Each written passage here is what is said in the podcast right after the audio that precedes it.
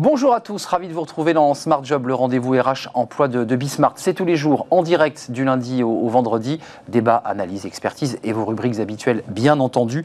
Aujourd'hui, on s'intéresse à la transformation du travail. On en parle beaucoup ces dernières semaines. Euh, c'est une des conséquences de cette crise Covid et on en parle à l'occasion de la sortie d'un livre blanc réalisé par ce cabinet de conseil, le cabinet Mazar.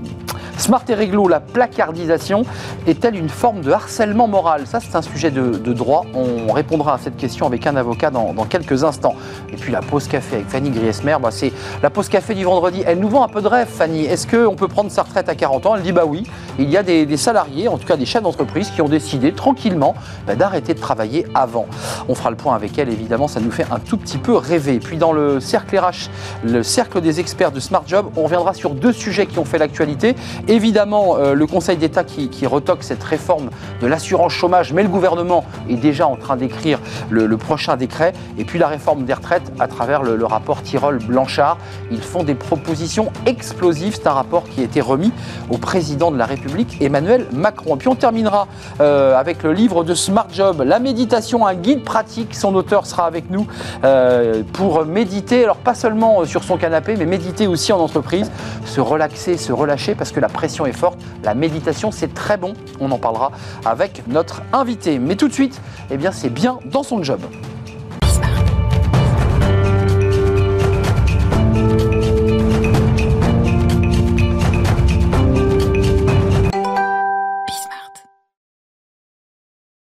Bien dans son job, bien dans sa rentrée, puisqu'on va parler euh, de ce travail qui se transforme, qui s'est transformé depuis cette année Covid, avec beaucoup de, de, bouleversements dans vos vies quotidiennes, alors que vous soyez salarié ou, ou chef d'entreprise. Et on parle de, de, cette transformation à travers un livre blanc qui a été rédigé et réalisé par le, le cabinet Mazar. Mathilde Lecos, bonjour. bonjour. Merci d'être avec nous. Vous êtes la DRH de Mazar France.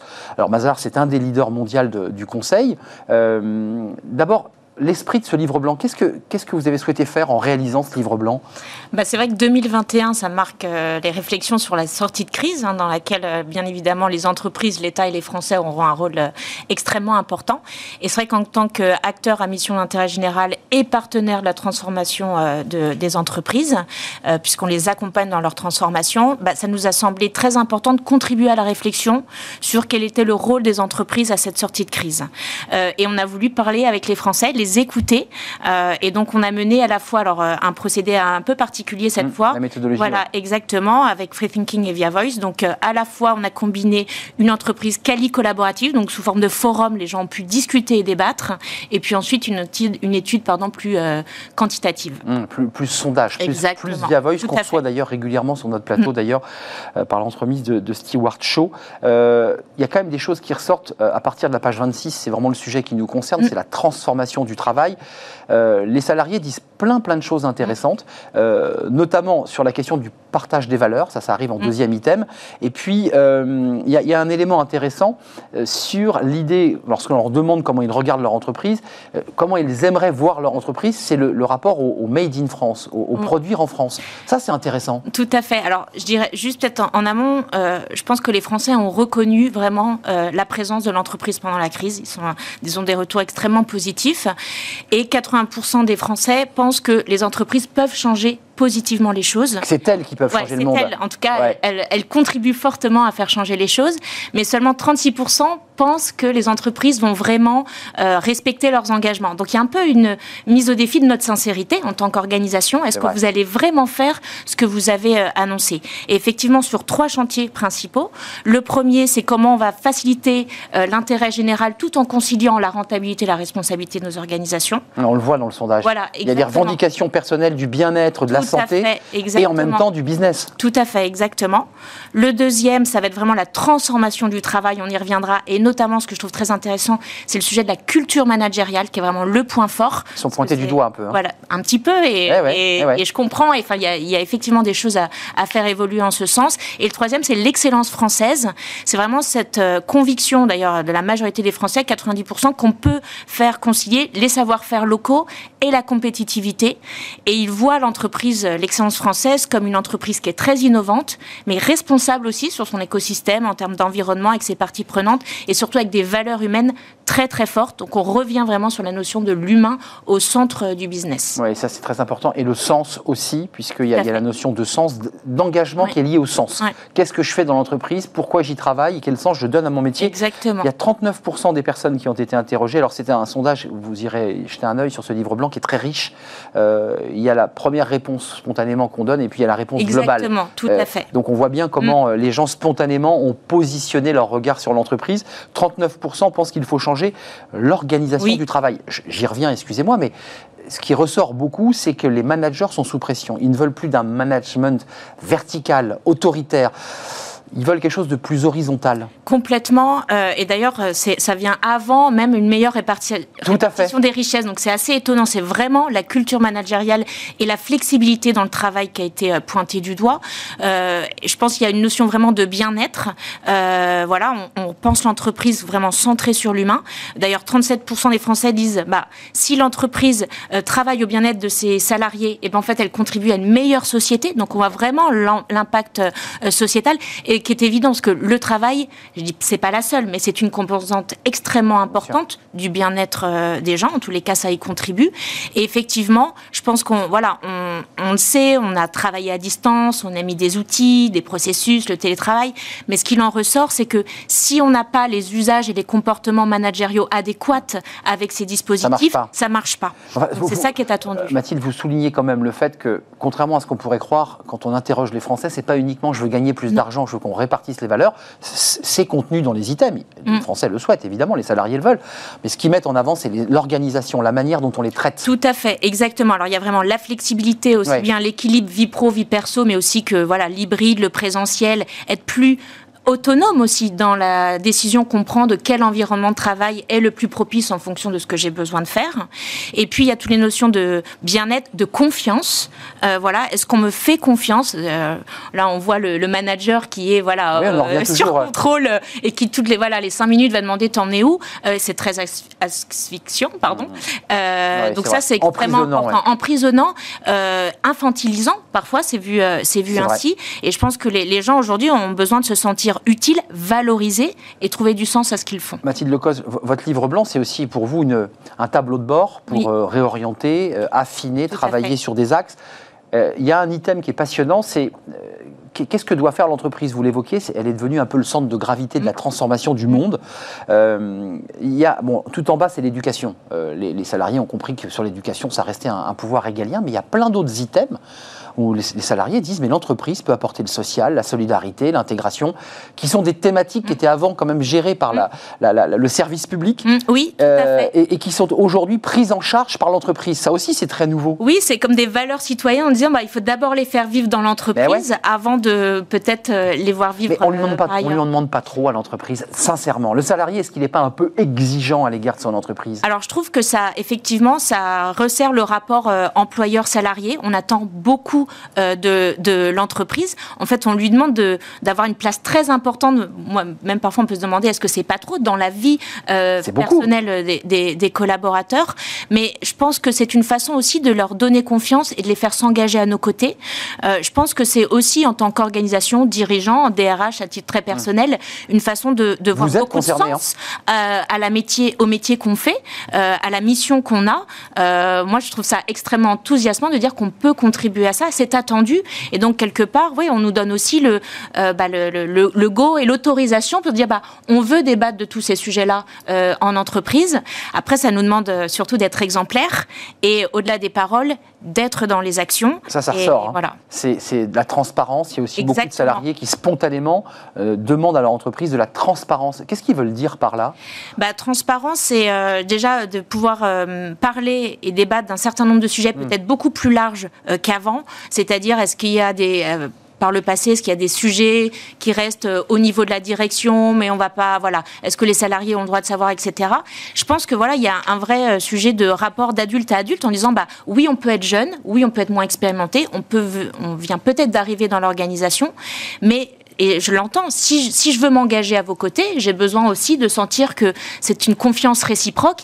Et le fait de débattre de ces sujets-là avec eux, bah, c'est une façon de manifester notre confiance envers nos collaborateurs. Juste un dernier mot avant de nous quitter, parce que ça, c'est aussi des éléments qui vont, bah, qui vont comme ça irradier notre rentrée euh, sociale et, et dans l'entreprise. Le salarié, il a quand même changé. Il est très versatile. La jeune génération que vous croisez, que vous recrutez aussi, oui.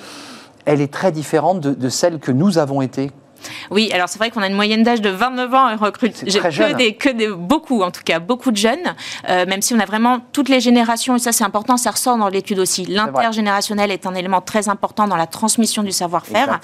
Mais oui, ils sont, alors, je dirais qu'ils sont plus en attente plus demandeurs de toutes ces notions-là. D'ailleurs, euh, on avait fait une étude avant la crise et les jeunes nous disaient déjà un certain nombre de choses qui remontent dans l'enquête. Donc, c'était bien des attentes de la société qui étaient là avant. Et ces jeunes ont moins, je dirais, de difficultés à mettre les sujets sur la table en disant si je ne l'ai pas, voilà, beaucoup plus, Et, moins de compromis, et moins dans le compromis. Exactement. Et pour s'engager, bah, ils ont besoin de sentir qu'on leur fait confiance et qu'on les embarque à nos côtés. Ça, donne évidemment une réflexion et beaucoup de travail pour les DRH de s'adapter à cette nouvelle génération. Merci Mathilde Lecos, DRH Mazar France. Mazar, c'est 42 000 collaborateurs dans le monde. Dans le monde. Dans le monde. Voilà, c'était un, des leaders des, des cabinets de conseil. Merci à découvrir ce livre blanc. Allez jeter un œil, vous allez voir, il y a plein de choses. Et pas uniquement d'ailleurs sur la transformation du, travail. On fait une petite pause, non, on fait notre focus euh, juridique. Tiens, ça, ça va intéresser le, DRH que vous êtes, la DRH. Euh, est-ce que la placardisation peut être considérée comme du harcèlement moral? Ah oui, ça c'est une question importante. Et on en parle tout de suite avec une avocate. La placardisation, on, en, a parfois parlé sous un angle un peu sociologique, c'est le, le, boring, on s'ennuie, ça c'est la sociologie. Puis on va faire du droit maintenant. Est-ce que la placardisation est une forme de harcèlement moral quand on met quelqu'un au placard et qu'il n'a plus rien à faire? On en parle avec Gilali Mazouz. Bonjour Gilali. Bonjour. Vous êtes avocat en droit social au cabinet euh, McDermott, Will and Emery. Euh, c'est une question que c'est vous qui avez souhaité la, porter sur ce plateau, hein. c'est votre thème pourquoi c'est un sujet important pour vous, cette, notion de placardisation qui peut être considérée comme du harcèlement moral? C'est un sujet important parce que euh, tout cela trouve son origine dans le barème Macron en réalité. Les barèmes Macron... Euh, Des prud'hommes Absolument. Euh, ont limité l'accès aux dommages et intérêts du salarié. Et les avocats de salariés et les salariés sont devenus de plus en plus créatifs et portent devant le juge toute une série de demandes satellitaires qui sont là pour euh, maximiser euh, les dommages et intérêts. Eh et, donc ces sujets de harcèlement, sous toutes leurs formes, y compris celui de la placardisation, euh, se présentent aux entreprises et aux dirigeants. on, va parler de cette placardisation qui, se distingue de l'éviction, on va rentrer dans le droit, mais vous, le praticien, on, a, on a fait un peu, c'est un peu une méthode dilatoire, cette méthode de glisser à chaque fois le harcèlement moral pour faire monter les enchères, où il y a une réalité factuelle. Il y a les deux. Euh, il y a les deux. Le, harcèlement moral euh, existe depuis que l'humain est sur Terre. Euh, et, depuis les hommes préhistoriques Depuis l'homme préhistorique, probablement. Et, donc, les, deux, il y a des demandes qui sont abusives, dilatoires, injustifiées, qui sont là pour faire mousser un peu le dossier, et d'autres qui sont l'expression de véritables drames. Donc, il, faut, il faut reconnaître qu'il y a une réalité. Donc, les deux sont, sont, sont, possibles. Alors, Gilali, la placardisation juridiquement, hein, ça, on distingue bien la placardisation de l'éviction. Absolument. Euh, la placardisation est une forme d'éviction, mais au sein de l'entreprise. Tandis que l'éviction, le licenciement, la rupture, c'est en dehors de l'entreprise. Donc c'est ce qui rend cette situation insupportable, c'est qu'on est, euh, exclu euh, tout en étant prisonnier au sein de l'entreprise. Donc le, on, considère qu'il y a placardisation lorsque le contrat de travail est vidé de sa substance. Le salarié est là, il est payé, mais il est payé à ne rien faire. C'est l'inverse du burn-out, où il est payé pour trop faire. Trop faire. Juste quand même la placardisation, dans l'esprit d'un manager ou d'un RH, c'est de le faire craquer, c'est de faire comprendre au salarié sans lui signifier verbalement qu'on n'a plus besoin de lui. Il y a deux types de placardisation. Il y a la placardisation intentionnelle, celle que vous venez de décrire à l'instant. Elle existe. Hein Elle existe. Euh, c'est une forme stupide d'ailleurs de management. Euh, on, reviendra dessus parce que les conséquences sont désastreuses pour l'entreprise. Elle n'a strictement rien à y gagner, si ce n'est des dommages et intérêts, un préjudice réputationnel le cas échéant. Mais il y a également une euh, forme de placardisation subie par l'employeur.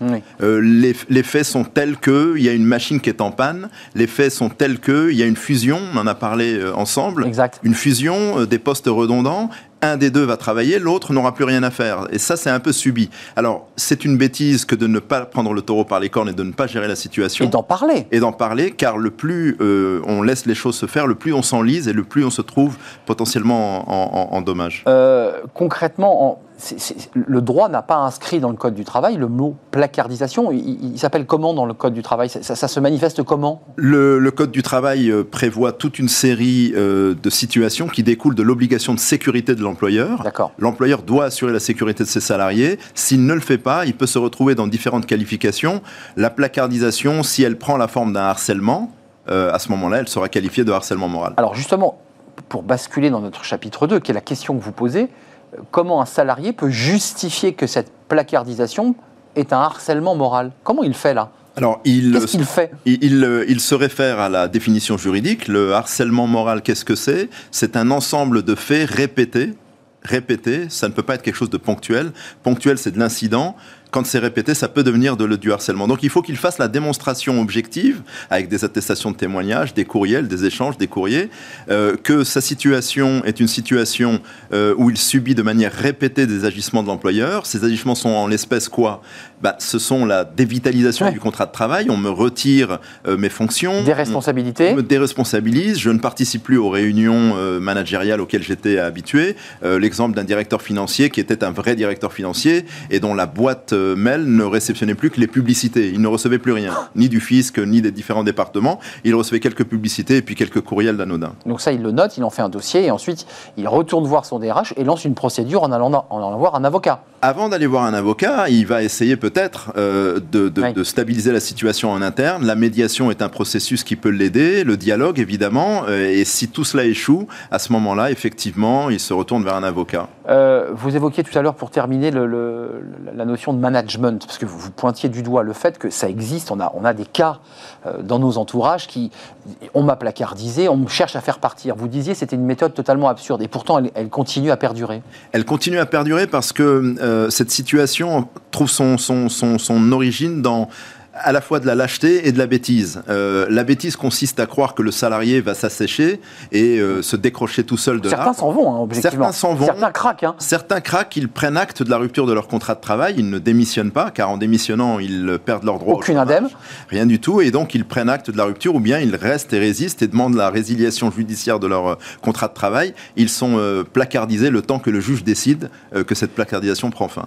pour conclure, c'est aussi un, un travail psychologique, c'est une usure psychologique. Le salarié peut aussi faire valoir des troubles psychologiques Absolument. Euh, dans son travail de démonstration, le salarié doit non seulement euh, démontrer euh, qu'il subit des faits répétés de harcèlement, mais il doit également prouver que ces faits ont pour objet ou bien pour effet la dégradation de ses conditions de travail, de sa santé psychologique ou de sa santé physique. Gilali Mazouz, merci d'être venu sur notre plateau nous éclairer sur cette question qui est un, débat aussi de management, qui est un débat de, sur l'humain. Ce n'est pas que du droit aujourd'hui, c'est aussi une erreur de management quand on traite les salariés de cette manière. Et puis il vaut mieux parler et mettre sur la table les choses euh, droit dans les yeux. Voilà, la vérité est toujours euh, meilleure que, le silence.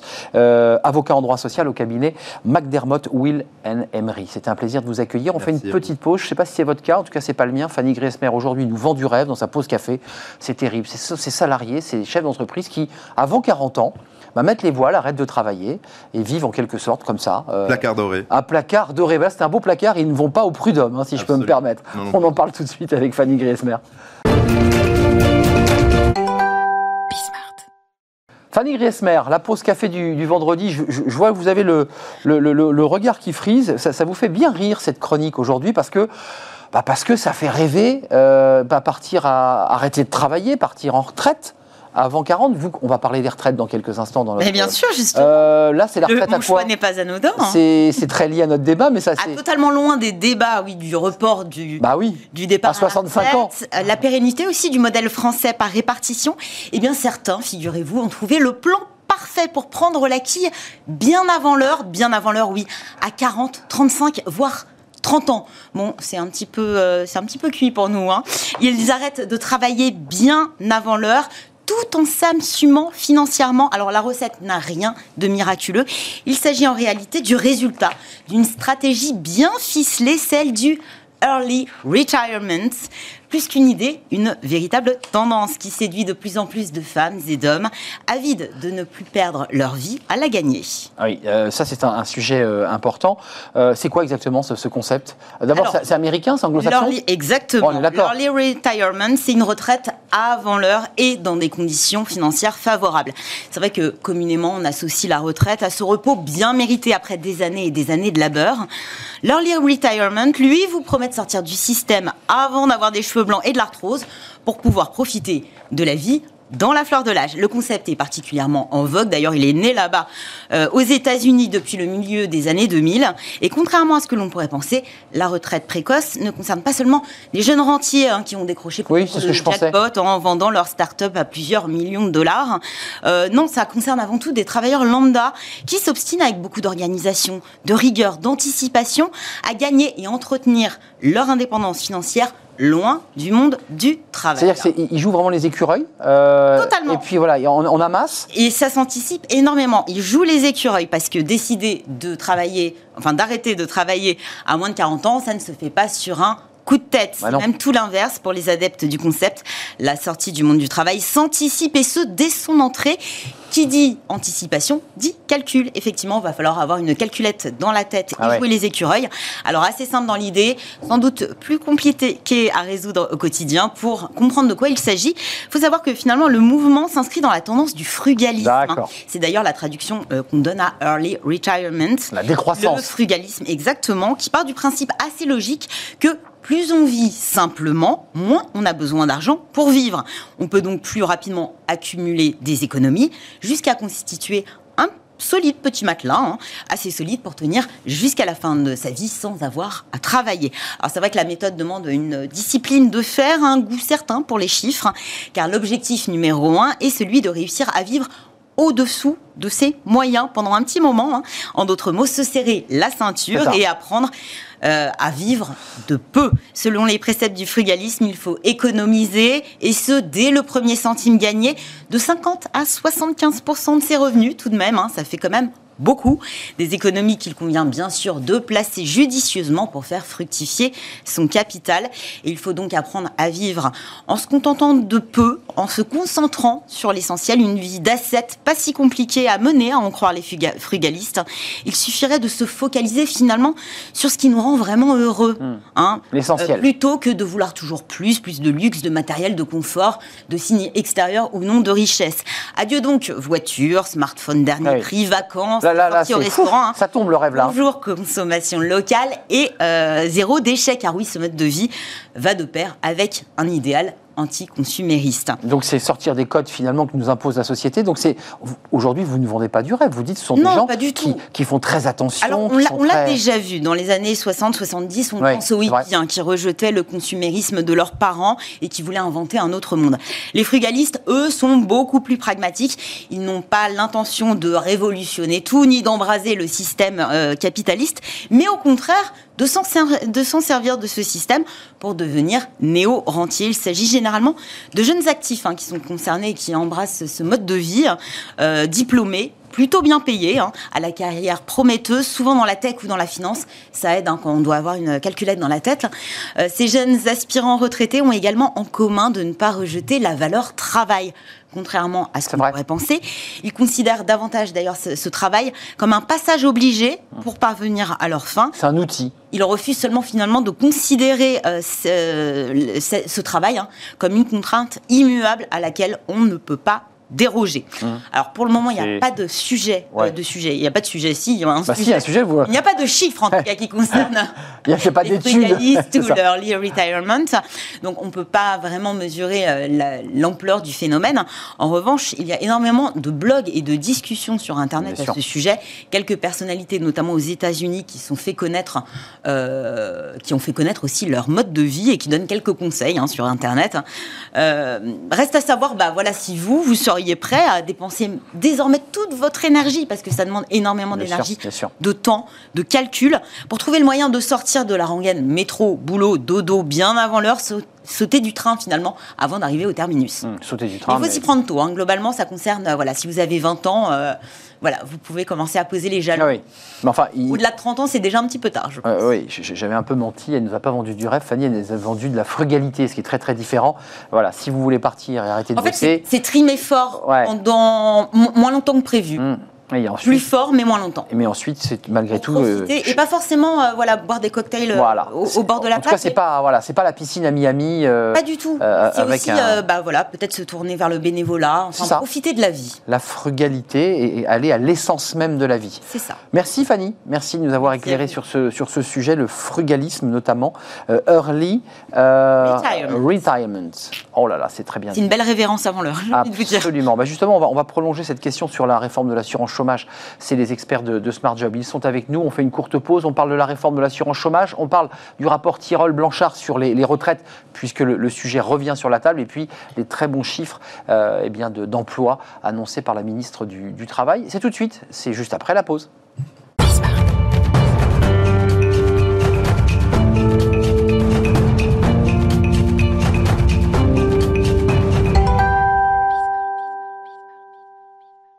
Le cercle RH, les experts de Smart Job, avec des, sujets, bah, des sujets qui sont dans l'actualité, alors qui ne donnent pas forcément le sourire. C'est des sujets sérieux, c'est la réforme de l'assurance chômage. Ça, c'est le Conseil d'État qui a retoqué euh, cette réforme qui devait démarrer au 1er juillet. Et puis, bah, opportunément, ou pas d'ailleurs, le Conseil d'État estime que ce n'est pas le moment de le faire, mais le gouvernement eh bien, est en train de réécrire euh, une nouvelle version, un nouveau décret. Et dans trois mois, a-t-il expliqué, c'est-à-dire octobre, eh bien, il y aura une réforme de l'assurance chômage, on va en parler. Et puis la réforme des retraites, ça c'est aussi un sujet de campagne présidentielle. On est entré dans cette campagne, rapport euh, Blanchard-Tirol. Euh, bah là, évidemment, il y a des, quelques propositions explosives qui ne sont pas forcément nouvelles, mais qui sont explosives sur euh, la fin de ces 42 régimes spéciaux, sur le fait d'unifier, de faire une retraite à points.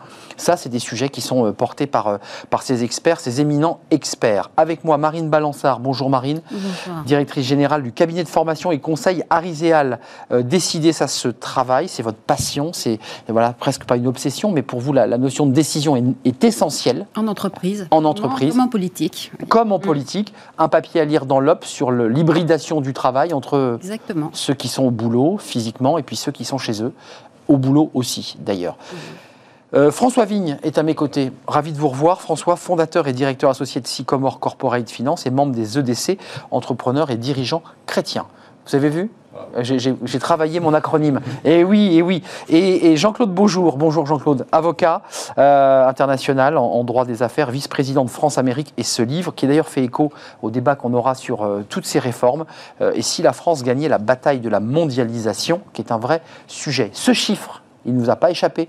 C'est la ministre du Travail qui a communiqué dessus, évidemment. Elle s'est exprimée. Regardez, ce sont les créations d'emplois au mois de mai. 785 000 embauches au mois de mai 2021. C'est le plus haut niveau depuis 2015.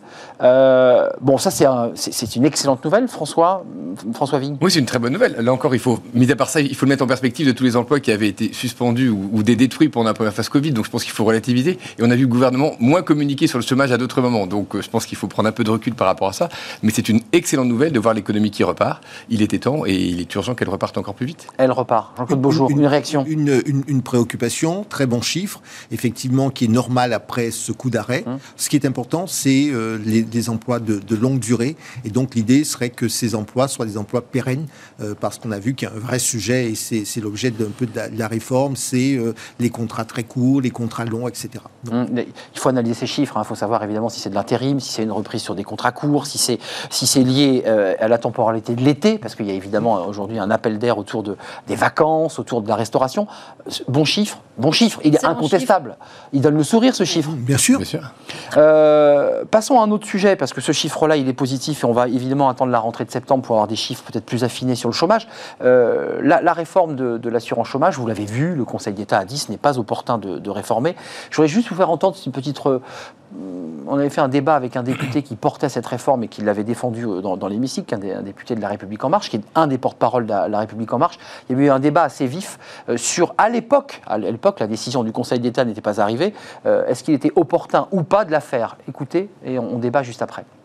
N'arrête pas. Si on continue, on continue pas les réformes, vous savez quoi Notre notre mandat n'a pas de vocation. Hmm. Nous, on est venu en 2017 pour transformer Non, profondément la société. vous justifiez d'une réforme. Et donc, au fond, Madame au Pénicaud on a besoin Madame euh, Pénicaud a commencé à porter cette réforme. Elle dit vrai. très clairement cette réforme, elle, est, elle a été bâtie, elle l'a écrit dans son livre. qui Dans un contexte différent. Dans un contexte d'amélioration du marché du travail, faisons une pause pendant, pendant cette période Covid et on reprendra. Les bases sont là. Donc il faut reprendre ces bases-là et il faut faire en sorte que ce soit les acteurs, patronat et syndicats, On qui gèrent l'essentiel de la réforme. J'ai j'ai quand même envie de vous entendre sans langue de bois, parce que cette réforme de l'assurance chômage, ça fait un bout de temps, elle est bâtie sur une- une- un théorème qui dit, et qu'on entend chez certains politiques, on a plus avantage à ne pas travailler qu'à travailler. Donc cette réforme bâti- était bâtie philosophiquement là-dessus. Elle se bâtissait aussi sur un déficit endémique qu'il fallait résorber. Qu'est-ce que vous en pensez? On réforme, on réforme pas C'était le bon moment ou pas? Jean-Claude Beaujour, François Vigne, Marine Balançard Moi-. Moi, moi, je pense qu'il y a, il y a un, un constat. On, on vit plus longtemps, le système est, est grippé et donc il faut trouver des solutions. J'entends beaucoup dire toute réforme va pénaliser les plus précaires. Je, je pense qu'il faut arrêter. Ce, ce clivage est difficile à entendre parce que la préoccupation réelle, c'est créons de l'emploi pour que précisément faisons en sorte que, le, le fait de créer, le fait d'embaucher soit moins coûteux que le fait de financer du chômage. Donc, Qui a un coût social. qui a un coût social. Et je pense que l'objectif d'une vie, c'est pas de financer le chômage. Et nous entendons très bien, humainement, enfin, nous sommes tous des, nous avons tous dans nos entourages un frère, un cousin, une cousine au chômage. On sait bien qu'il y a des gens qui sont en situation euh, de vulnérabilité. Pour autant, il faut tout mettre en, en, en, en- en place. Donc on réforme. Facilité. Donc il faut réformer. On est d'accord. Après, après, il faut trouver le curseur, il faut faire en sorte que les plus vulnéra- vulnérables soient Ouais. protégés. Mais n'oublions pas une chose, que l'objectif, c'est que les gens aillent travailler. Pourquoi? Le travail, c'est pas qu'une question de combien est-ce qu'on va gagner, c'est quelqu'un qui travaille. Pour nous qui sommes des acteurs La de terrain, le- quelqu'un qui bien travaille, sûr. se réveille le matin. Moi, je vois trop de gens qui ont perdu l'habitude de se réveiller, de se doucher, se de réveillent, mais pas pour aller s'habiller, travailler. qui n'ont plus confiance, qui n'ont plus de, qui, qui ne se font plus confiance. Et vous avez des générations comme ça de chômage. C'est détestable pour les enfants. Si vous n'êtes qu'au chômage, comment voulez-vous que, que votre gamin vous regarde euh, positivement? François Vigne, il y, a un- il y a un déficit. Le, le- le député disait, mais nous, on est venu au pouvoir pour faire ces réformes. Bon, ben, elles ont été repoussées, les gilets jaunes, la crise Covid. Mais de nouveau, cette question est posée. Sur le plan philosophique, il y a un vrai débat euh, qui est posé, mais pas uniquement par, par ceux qui défendent Emmanuel Macron, par d'autres qui disent, mais c'est le travail qu'il faut favoriser. Donc, il faut réduire la durée, le montant, pour pousser les gens à aller vers le travail. Est-ce que vous validez cette philosophie-là le principe de la philosophie, oui. Et je pense que, le- enfin, avant tout, ce qui est important, c'est l'objectif, c'est de réduire le chômage. La, la France souffre depuis longtemps d'un chômage de masse et d'un chômage long.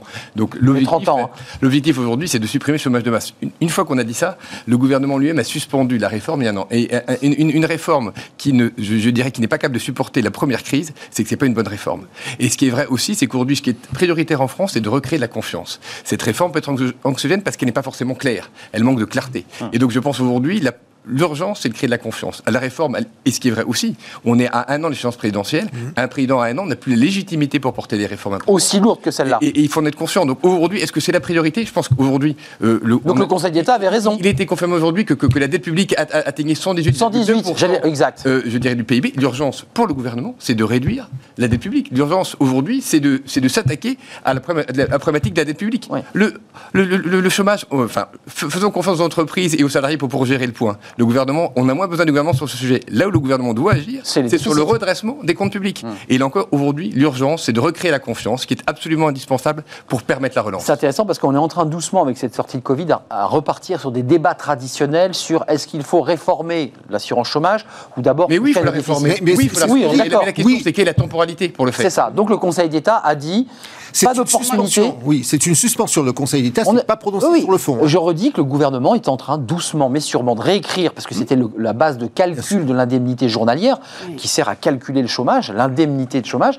Et effectivement, sur ce point-là, euh, il faut que le gouvernement revoie sa copie. Il n'y a pas de remise en question de la notion de réforme. Marine la- Balançard. Oui, sur la temporalité, j'entends ce que vous dites, mais là, on sort d'une crise, on essaye d'en sortir. Il n'y a plus de bon moment pour réformer. Je pense que maintenant, il faut y aller. Vous dites que le gouvernement n'a plus de légitimité pour réformer, mais en fait, il n'a plus que ça à faire, puisqu'il n'a pas de bilan pour l'instant. Il n'a pas un bon bilan sur la crise. C'est peut-être ce qu'il Il n'a cherche à pas faire d'ailleurs. De réforme. Et il n'y a jamais de bon moment, ni pour euh, l'assurance chômage, ni pour euh, Il y a un bon les moment qui, est la première année le- post-élection. Un, un gouvernement est très légitime le 18 maintenant- premier mois de son élection. Quand le président vient d'être élu par les Français, quand une majorité parlementaire a été élue, ils ont toute légitimité. Le gouvernement a eu 5 ans pour faire ses réformes. 100 jours. Malheureusement, là, c'est pas la cinquième voilà. année qu'il faut le Et faire, là, la quatrième année. on- Vous dites qu'il faut y aller, il faut accélérer. Il faut y aller parce qu'il faut que la majorité ait un bilan, il faut que le gouvernement ait un bilan. On ne peut pas Mais ça, accepter qu'il y ait eu dimension 5 ans pour rien. Et oui. Mais je, Et je- je- je me- je me permets de me tourner vers Jean-Claude Beaujour. Quand on parle à des gens qui travaillent aux États-Unis, qu'ils soient américains ou français, et qui nous racontent le modèle euh, d'assurance chômage, alors évidemment, vous allez me dire, mais évidemment, vous prenez l'extrême, c'est l'opposé absolu. On dit à un salarié, euh, bah, tu as 15 jours, parfois moins, euh, pour te a- il y a retourner. le petit caisson. On dit euh, ce soir, ce soir, Ce soir, c'est fini. Tu, tu seras parti. Voilà. Oui. Et on te donne parfois une semaine, une semaine d'indemnité, puis après tu te débrouilles. Enfin, je, veux dire, est-ce qu'il y a un juste milieu entre le modèle très protecteur français et un modèle extrêmement, mais- je mais dirais, dangereux ou Je- euh, inquiétant Je, crois que oui, l'idée n'est pas d'arriver au système américain. D'ailleurs, les Américains nous envient notre système fait. social parce que notre système social, dans sa globalité, a permis l'émergence depuis euh, la Deuxième Guerre mondiale d'une classe moyenne importante qui fait que nous sommes comme nous sommes. Qui s'est appauvrie, Qui s'est préciser. appauvri. Maintenant, précisément, parce que le système a, pro- a- a- a promu une classe moyenne, aujourd'hui, aujourd'hui, le système n'est plus capable de continuer parce que ça coûte trop cher. C'est la classe moyenne que nous représentons qui est constamment mise à contribution et donc tout se grippe. Et, et c'est là où il faut. Qui est attractif pour un, un, Moi, un je voudrais bien embaucher beaucoup C'est plus. fini ça, hein. c'est 1,8 pour un, un, un salarié, virgule 8 pour un retraité. Retraité. Ça tient pas. Vous, vous savez, dans nos cabinets d'avocats, habituellement, il y avait une une pléthore de, de- de personnel autour des, des avocats. Maintenant, ça n'existe plus. On ne prend que des avocats. Ça, ça coûte énormément d'embaucher même une, une assistante, une, une, une personne Cette qui va référence sein- aux, aux- aux charges sociales au- au- attenant aux au charges sociales. Parce qu'on Bah, parle, sûr. souvent, on parle souvent des grands groupes, on oublie que notre pays, c'est 80% Bah, de petites Et qui ne peuvent pas embaucher parce que c'est trop lourd. Ça coûte trop cher. Vous, en moyenne, un SMIC, un SMIC, c'est 2000. En fait, la personne qui est payée au SMIC, ça coûte à, à l'employeur lambda aux alentours de 2800 euros. C'est considérable. Justement, Trop cher, c'est trop complexe aussi. Là, je Complexité. dans, dans On en un revient au déficit, là. Je voyais dans un café un jeune qui travaillait qui avait 16 ans et le patron me disait mais c'est extrêmement compliqué de prendre des jeunes de 16 ans, c'est très complexe et ça on a un C'est maquis quand même un problème administratif et une lourdeur On, on- on a administrative. quand même progressé en la matière, mais il y a encore des efforts, ça c'est clair. En matière de simplification, on peut faire beaucoup mieux. Le rapport Tyrol-Blanchard, alors ce sont deux éminents économistes, euh, prix Nobel, euh, Massachusetts Institute pour, euh, pour Blanchard, qui déposent ce rapport, alors qu'il n'est pas un rapport, pour être très précis, qui ne traite que des retraites, c'est un rapport plus global de, de réforme. À l'intérieur de ce rapport, il y a des propositions sur les retraites. Alors quand on, on les regarde, il y a l'idée d'être plus protecteur pour les salariés qui ont des difficultés de santé, tout ça est très positif. Tout ce qu'ils annoncent comme étant des- une réforme explosive, en fait, on les connaissait déjà. C'est euh, on, on- on supprime les 42 régimes spéciaux. Euh, bon, on fait en sorte d'avoir une retraite à point. Et ils disent une chose qui est très évidente et que vous évoquiez on, on vit plus longtemps, il faut travailler plus longtemps. Là aussi, sur ce point, je ne veux pas qu'on ait le même débat, mais est-ce que vous êtes à front renversé? Vous dites, on n'a pas la possibilité dans la dernière année de le faire. Et Marine Balançard va nous dire, bah, si on peut le faire. Qu'est-ce que vous en pensez de cette réforme des retraites Moi, ce que je pense fondamentalement, c'est qu'il faut évidemment allonger le temps, enfin, la durée de travail. Et ça, il faut, faire, il faut que plus de gens travaillent d'abord, en réduisant le chômage, et que les gens travaillent plus Les longtemps. deux sont intimement Et- et- liés. Et, c'est- et en fait, c'est le seul point important de ce rapport, parce qu'après, il y a des petites modalités techniques, mais la, la seule chose dont on a besoin aujourd'hui, c'est d'allonger le temps travaillé. Mais vous Et- et- évoquez, et, euh, encore, la, la question aujourd'hui, enfin, les Français ont répondu à 70% qu'il estimait que le président n'était plus légitime pour le faire aujourd'hui, qu'il fallait attendre après les élections. C'est vrai. On ne va pas contre 70% des Français. Et cette réforme, le, je dirais, le président a eu sa chance, et par ailleurs, euh, le, le rapport Tirol-Blanchard dit que cette réforme, il faudra 15 ans pour la mettre en place. C'est exact. Et donc, ils, ils disent qu'elle s'inscrit dans le temps long, qu'on la fera pas en 6 mois ou un an. Donc oui, je suis pour une réforme importante, et d'autant plus, enfin, moi, euh, moi, moi, je serai le président, je prendrai également, je, l'opportunité, vous peut dire, vous non, de, de- Villena. de la crise Covid, pour, pour dire, aujourd'hui, on vient de rajouter 400 milliards de dettes pour nos jeunes. Bien sûr. Et bien aujourd'hui, je demande à tous les Français qui ont entre 50 et 65 ans, parce que ceux qu'on a voulu protéger pendant la crise Covid, de travailler deux ou trois ans de plus. Parce que aujourd'hui, enfin, vous venez. Leur contribution. Vous venez, vous, aujourd'hui, d'alourdir la charge de nos jeunes? Et bien la logique, c'est que vous, tous les Français qui êtes bientôt en âge de retraite, et que vous travaillez deux ou trois ans de plus, pour finalement, vous avez été protégés. Pour ceux qui le peuvent, hein, enfin, il faut quand Mais même bien qu'il y entendu, ait des non, mais- emplois mais- mais aujourd'hui, je, je pense que la solidarité intergénérationnelle, elle voudrait Elle passe que par là. tous les Français qui étaient menacés par le Covid et pour lesquels des jeunes ont eu à faire un effort important, fassent un effort important pour notre jeunesse en travaillant plus. Et ça, c'est- je suis sûr que les Français sont prêts à le comprendre. Et finalement, c'est la solidarité intergé- intergénérationnelle, c'est ce qu'on demande à tous les Français. Je, pensais que c'était François Vigne qui allait prendre en charge cette question sur les régimes spéciaux. Excusez-moi d'y revenir, c'est pas une mince affaire, ces 42 régimes spéciaux, parce que ce sont des caisses de retraite euh, privées, entre guillemets, gérées par l'entreprise. Je pense à la SNCF, à la RATP, qui sont des caisses particulières. On a vu ces débats d'injustice face au départ à la retraite, euh, qui, qui étaient soulevés finalement derrière la question des déficits. Euh, ça aussi, on, on met ça par terre, parce qu'il y a les salariés, rappelez-vous le débat avec Édouard Philippe, c'est la, la clause du, du grand-père, c'est-à-dire c'est pour les nouveaux arrivants qu'on qu'on aurait le nouveau régime, mais pour ceux qui sont encore dans l'entreprise, on part à 50, 52, 53, 54. C'est très injuste. C'est très injuste. Excusez-moi de le dire comme ça, mais... euh, C'est perçu comme un- très injuste par les Français et très complexe. Personne ne comprend euh, pourquoi certains ont autant d'avantages et personne ne comprend d'ailleurs euh, son calcul de retraite. Oui. Et puis en plus, on s'aperçoit qu'il y a plein d'erreurs. Donc euh, on est sous une, euh, on croule sous une complexité et, une, et un sentiment d'injustice qui est propre à la France, j'ai l'impression, en tout cas en ce qui concerne les retraites. Donc oui, les régimes spéciaux, c'est, j'espère, la fin des régimes spéciaux. Alors les syndicats, Jean-Claude Beaujour, ça va vous faire plaisir, vous qui évoquiez la, lourdeur des charges euh, qui pèsent sur un salarié au SMIC, les syndicats, CGT notamment, souhaitent une augmentation des, cotisations patronales euh, pour évidemment financer ces, ces retraites, euh, ce qui viendrait alourdir un peu plus évidemment la charge sur les épaules des entreprises. Qu'est-ce que vous dites aujourd'hui sur cette réforme? Là aussi, sur le plan de la temporalité, il faut y aller, on n'a pas le choix, droit. Ou on laisse passer la présidentielle pour que le prochain président ait, ait la puissance politique pour réformer Alors, tout- toute la difficulté sur la temporalité, euh, parce que la, la différence par rapport au, au sujet précédent, euh, c'est qu'on a déjà euh, des, un décret qui est quasiment. On a avancé, rédigé, là. hein. On a avancé. Le Conseil d'État est prêt à regarder les choses sur le fond, donc on n'est pas sur, on pas sur le, le même calendrier. En revanche, nous sommes en juillet, quasiment. Oui. La rentrée, c'est septembre, et, et à partir de janvier, il y aura plus personne. Donc Il y a je trois vois mal- mois. je vois mal comment, en- deux mois et demi, c'est-à-dire impossible. entre, entre le 1er septembre et le 15, le 15 Et décembre. les partenaires sociaux sont euh, dans deux je, mois. je, je, je vois mal comment on résout ce problème, d'autant qu'il faudra, là encore, il faudra faire consensus. La première chose, et j'ai presque envie de parler pour le, le, le prochain septennat, c'est de ce... Quinquennat. que- euh, oui, Ah, on l'a réduit ça à 5 ans. Euh, la, la- la première chose, c'est qu'effectivement, il, il faut que la réforme se fasse. Deuxième, l'enfermer dans un timing bien précis et, et avoir dès le départ tout le monde sur la table. Je pense que la méthode a été mauvaise, qui a consisté à faire réfléchir et puis à faire venir réfléchir Monsieur Delevoye et puis Monsieur Delevoye est venu au gouvernement et puis finalement tout, tout cela a été. euh, mais, mais bon, c'est Mal emballé. Mal emballé. Je pense que sur la méthode, il va falloir revoir parce que je crains qu'il ne soit trop tard pour cette fois. Marine Balançard, boue. Oui, je boue, parce que là, euh, Emmanuel Macron s'est pris trois claques. Une physique, une au régional et une avec euh, l'assurance chômage. Et comme au football, il faut qu'il reprenne la main. Il faut surprendre. C'est vrai. Et je pense qu'il faut aller à contre-courant de, des 70% des Français.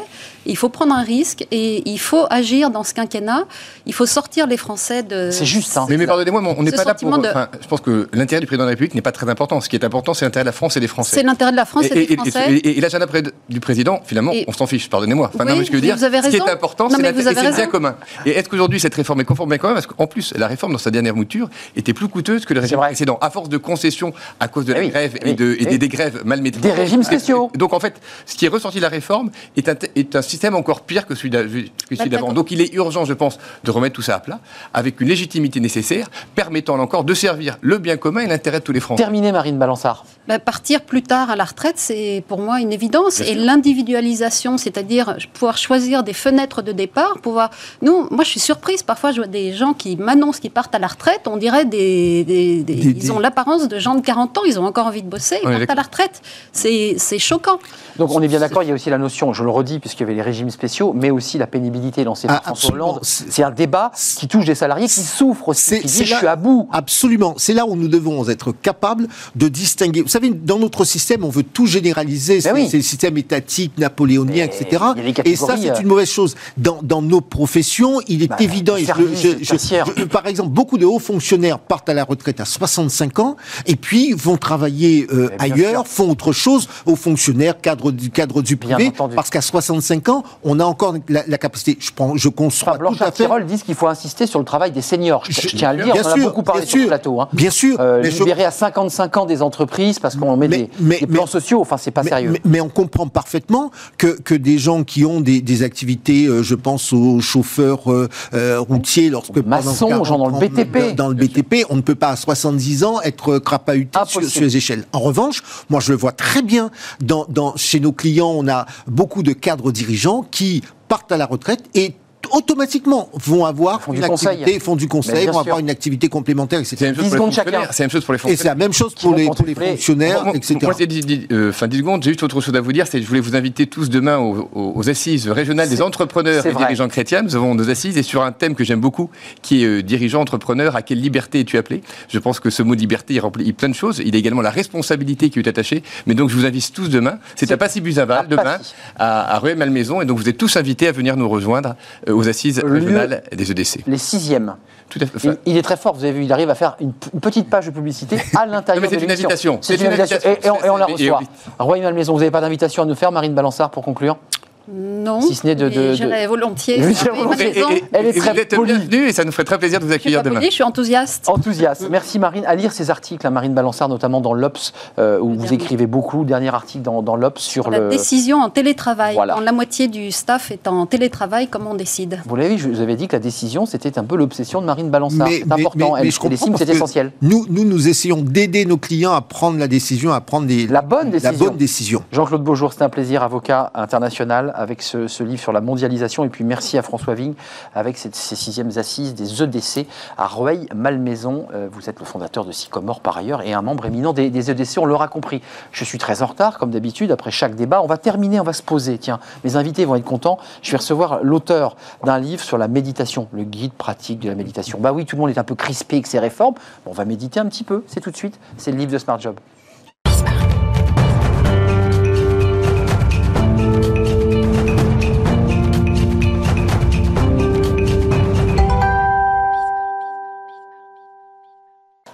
Méditer. On va méditer, on va se poser un tout petit peu dans cette actualité euh, riche, chargée. Le livre aujourd'hui, c'était le guide pratique de méditation. Déployez vos, vos talents. Alors, édition Erol, euh, écrit par Stéphane Leluc et Céline Lévita, qui est avec nous. Bonjour Céline. Euh, c'est très intéressant parce que euh, il est préfacé par Benjamin Blasco, qui est le cofondateur de, de Petit Bambou, que je pratique moi-même. Euh, je trouve que c'est un, un outil euh, extraordinaire. Euh, D'abord, simplement, vous êtes qui? Vous êtes coach Oui. et, et- et vous accompagnez. J'accompagne des managers et des dirigeants et des collaborateurs aussi dans leur activité professionnelle principalement. En, quoi, pour le dire un peu vite et un peu rapidement, en quoi c'est utile de méditer quand on a des, postes à responsabilité, des postes stressants? Vous les croisez tous les jours, ces managers euh, à bout de nerfs. Et puis quand ils sortent de la mé- ils, ils- sont- quoi? Ils sont transformés? Alors oui, alors pourquoi déjà pour répondre à cette question, c'est qu'on a une surcharge cognitive qui est énorme, c'est-à-dire qu'on a énormément d'informations à traiter dans un temps très très court avec des ressources en général très courtes aussi. Donc notre cerveau est un peu comme surchargé. Et pour prendre les bonnes décisions, je vous entendais parler de Eh oui. prendre de bonnes décisions juste avant, euh, ça devient très compliqué. Et donc euh, trouver euh, un temps pour comme faire un reset, se remettre au calme, re- reprendre de l'espace intérieur pour pouvoir faire prendre des bonnes, dé- des bonnes décisions, c'est hyper important. Quand vous les, les retrouvez à l'entrée, ils sont stressés, ils sont surchargés. Ouais. Et puis après cette séance, Hmm. comment ils sont? Bah, en Même moi, vous avez vu, je commence à me, je commence à me connecter, je suis plus calme. Ouais. C'est très intéressant. Ouais, bah, c'est ça. C'est en fait la, la- la connexion corps et esprit, cette espèce de synchronisation, réactive le système parasympathique et le, le- ce qui va calmer notre corps. Et donc très simplement, juste cette action de ramener l'esprit là où est le corps nous permet de nous détendre et Euh, serein. Les, les- les- les conseils que vous donnez euh, à ceux qui, par exemple, nous regardent Mhm. et qui, pour, je dis pas une majorité, parce que tout ça fait son chemin, mais disent, moi, la méditation, tout ça, c'est de la foutaise. Euh, qu'est-ce que, quel conseil vous leur donnez pour leur donner envie de, d'abord peut-être d'être accompagnés, puis peut-être de commencer pas à pas, ce que vous dites, euh, l'objectif c'est de cultiver notre joie, nous pouvons faire la liste des choses qui nous procurent du plaisir dans notre vie quotidienne et voir comment les intégrer. Les, les aider à, à- à vous rejoindre. Ouais. C'est quoi le conseil que vous leur donnez? Peut-être de regarder toutes les choses qu'on fait de façon automatique et qui font qu'on choisit pas sa vie. Qu'en fait on la subit, qu'on est mené par nos habitudes ou par le- les exigences de l'environnement. Et puis, une fois qu'on a vu ça, de se dire est-ce que c'est ce que je veux vraiment?